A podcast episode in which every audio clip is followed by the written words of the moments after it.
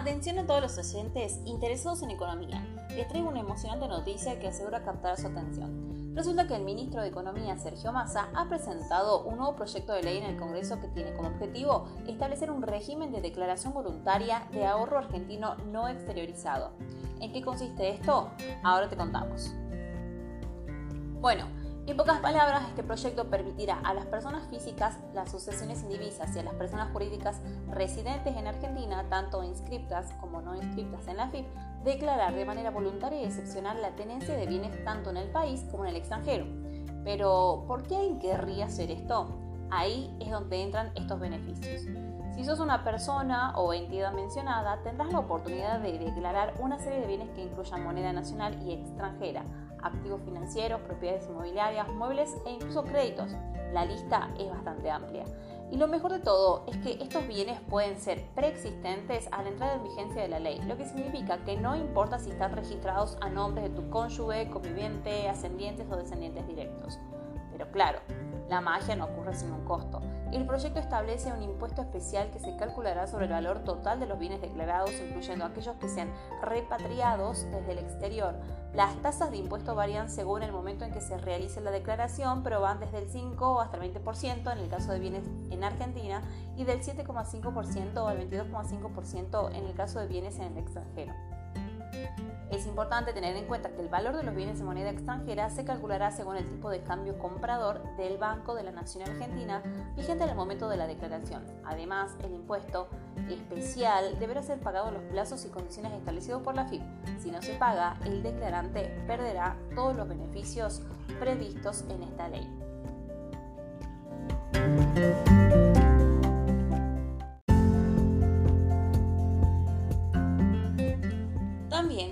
Compartir una emocionante noticia que beneficiará a sectores vulnerables de nuestra sociedad. La Administración Federal de Ingresos Públicos acaba de tomar una medida realmente positiva. Han decidido duplicar el monto de reintegro para aquellas personas que realicen compras con tarjeta de débito. Sí, has escuchado bien. Además, han extendido este beneficio hasta el 31 de diciembre de 2023.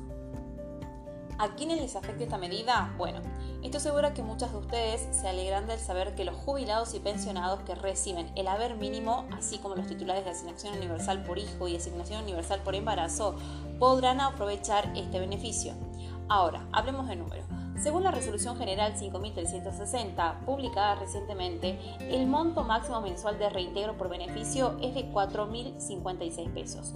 Pero eso no es todo. Aquellos que perciban dos o más beneficios podrán recibir hasta 8.144 pesos al mes, una suma considerable que seguramente hará la diferencia en sus vidas.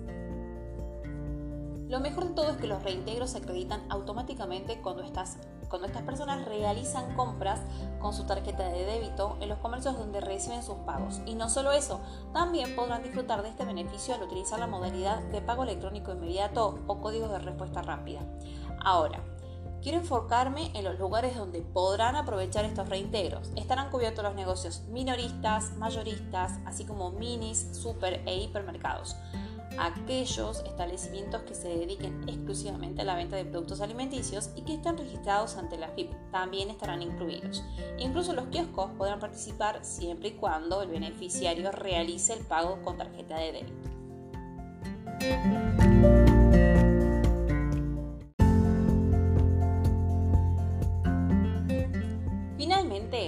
Hablaremos sobre la emocionante actualización de la escala salarial para los encargados de edificios, según los convenios colectivos de trabajo 589-10 y convenio colectivo 590-10. Prepárense para conocer las cifras que marcarán la diferencia en mayo de 2023. El Sindicato Único de Trabajadores de Edificios de Renta y Horizontal, más conocidos como SUTER, ha dado a conocer las nuevas escalas salariales correspondientes a mayo de 2023.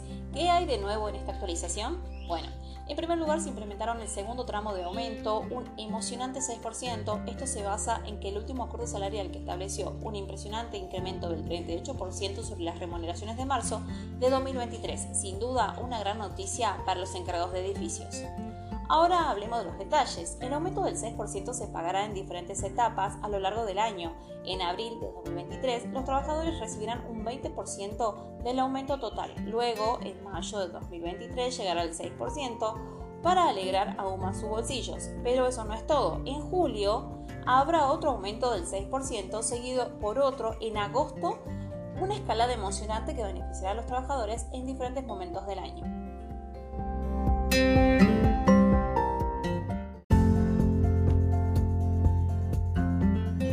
Y así concluye nuestra noticia económica del día. Espero que esta actualización salarial le haya llenado de optimismo y entusiasmo para el futuro.